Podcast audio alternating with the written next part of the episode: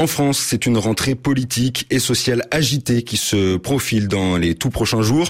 Plusieurs réformes phares voulues par Emmanuel Macron sont attendues. Assurance chômage, réforme des retraites et de la politique migratoire, pour n'en citer que quelques-unes. Des mesures évoquées hier soir dans ses vœux par le président de la République. Bonsoir Arnaud ben-, Benedetti. Bonsoir. Vous êtes euh, rédacteur en chef de la revue politique et parlementaire et professeur associé à l'université Paris-Sorbonne. Avec nous pour euh, décrypter cette actualité politique. Avant de revenir sur ces réformes hautement sensibles socialement, un mot des vœux hier soir d'Emmanuel Macron. Qu'en avez-vous euh, retenu? Ce sont des vœux où il a voulu surtout insister sur deux éléments importants. Le premier élément, il l'a rappelé, c'est que il souhaitait que le pays soit uni pour traverser euh, la séquence de crise auquel il est confronté. Ça, c'est un premier point. Et surtout, il a essayé d'expliquer que face à ces crises multiples, et notamment euh, face à la crise liée à l'inflation, la France s'en sortait à ses yeux mieux qu'un certain nombre de nos partenaires et notamment nos partenaires européens. Donc c'était un exercice qui euh, visait à, dresser un bilan euh, qu'il souhaite en tout cas euh, démontrer qu'il est positif ce bilan et puis aussi en effet à tracer un certain nombre de perspectives quant à l'année 2023 et quant à, son début de quinquennat surtout. L'unité, la, la, confiance, un pays uni et solidaire, ce sont des choses qui, qui sont beaucoup revenues, vous le disiez?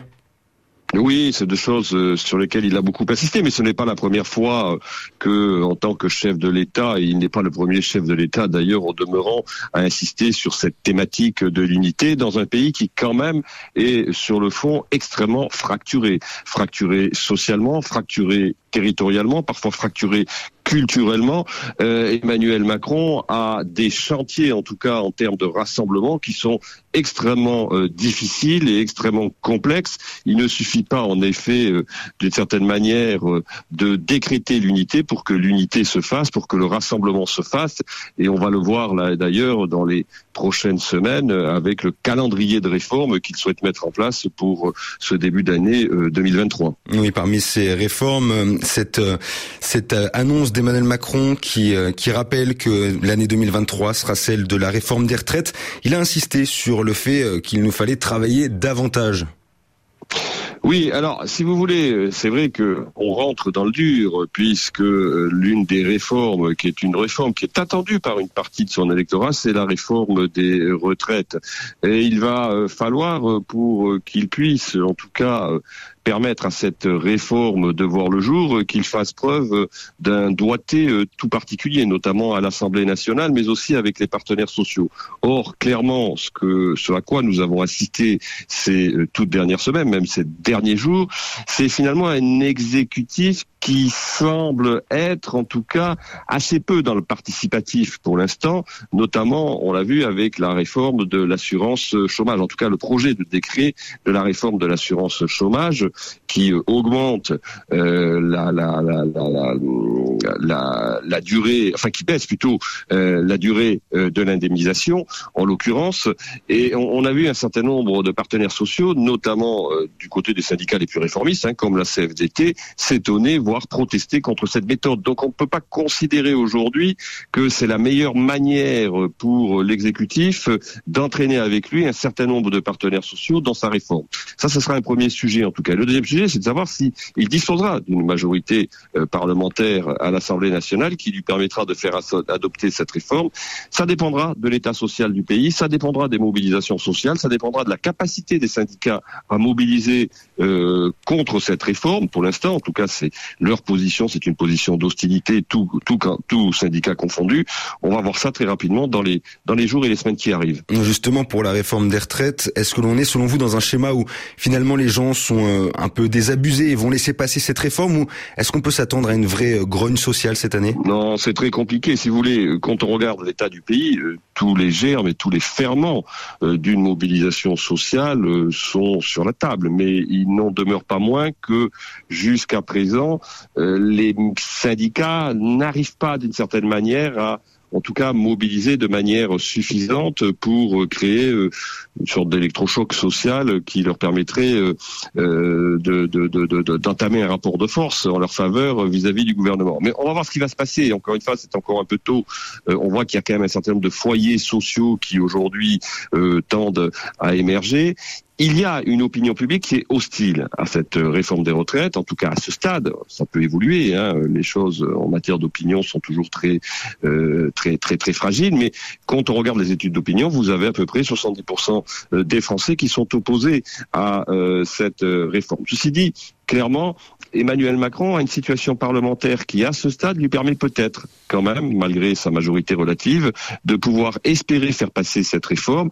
Ça va dépendre notamment de l'attitude du groupe LR à l'Assemblée nationale. On sait que le groupe LR n'est pas hostile à une réforme, c'est le moins qu'on puisse dire, euh, du, régime de, répartition des, retraites, mais qu'il demande un certain nombre de gages. C'est ce qu'a rappelé notamment le président euh, du parti, Éric Ciotti, ainsi que le président du groupe parlementaire, M. Marlex. Justement, quoi euh, peut-on s'attendre selon vous dans les semaines, les mois à venir en termes de coalition politique pour ces réformes? Le gouvernement, euh, vous l'avez dit, aura besoin de s'ouvrir euh, sur les retraites notamment.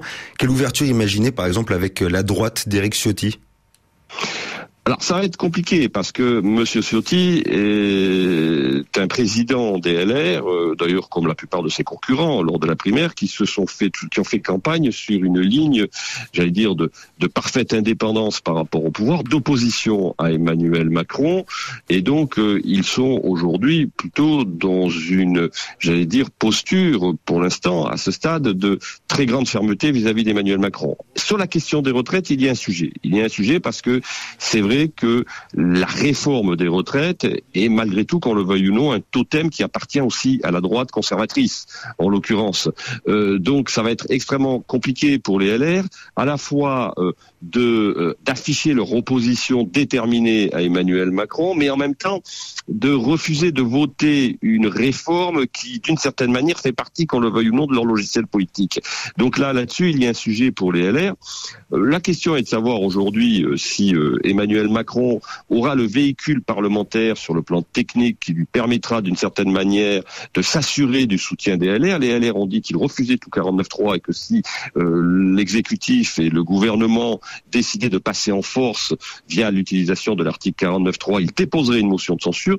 Il faut être clair, le dépôt d'une motion de censure par les républicains à l'Assemblée nationale constitue un risque considérable pour le gouvernement au regard de la réalité arithmétique aujourd'hui de la composition de l'Assemblée nationale. Est-ce qu'une ouverture justement avec euh, la droite d'Eric Ciotti, ça ne représenterait pas un, risque de fragiliser euh, sa base, la base du gouvernement?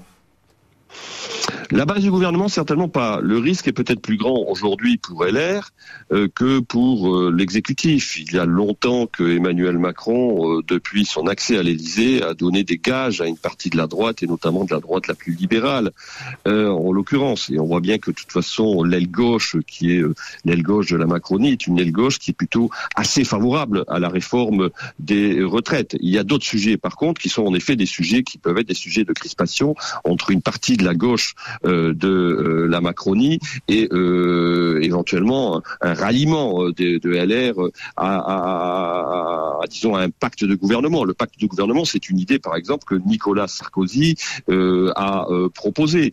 il y a un certain nombre de députés LR, pas très nombreux certes, qui sont favorables, en tout cas, à des avancées dans ce sens. Mhm. Ça sera plus difficile, en effet, mais on peut considérer aujourd'hui que la situation en matière d'alliance est peut-être plus compliquée, paradoxalement, du côté de LR plutôt que du côté euh, de la majorité d'Emmanuel Macron. Un, mot rapidement sur sur l'opposition, les LR à droite avec Eric euh, Ciotti qui devrait euh, en cette rentrée de janvier former sa nouvelle équipe dirigeante.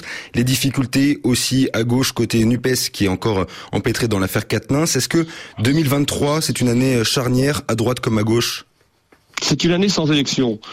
En tout cas, euh, pour l'instant, c'est une année sans élection, euh, parce que compte tenu en effet de la composition de l'Assemblée nationale, on est avec une Assemblée nationale et une législature qui quand même est très fragile encore à ce stade. C'est une année où on va progressivement voir se recomposer le champ politique. On voit bien quelle est aujourd'hui la géographie de la majorité euh, autour d'Emmanuel Macron. On voit moins celle qui est à gauche et on voit moins celle qui est à droite du côté des, de la droite de la droite républicaine. Donc c'est une année qui est une année décisive parce que c'est une année où il n'y a pas d'élection et c'est une année qui va être en effet compliquée pour l'ensemble des offres politiques, y compris pour les offres politiques d'opposition. Merci beaucoup Arnaud Benedetti. Je le rappelle, vous êtes rédacteur en chef de la revue politique et parlementaire et professeur à l'université Paris-Sorbonne. Très belle soirée à vous.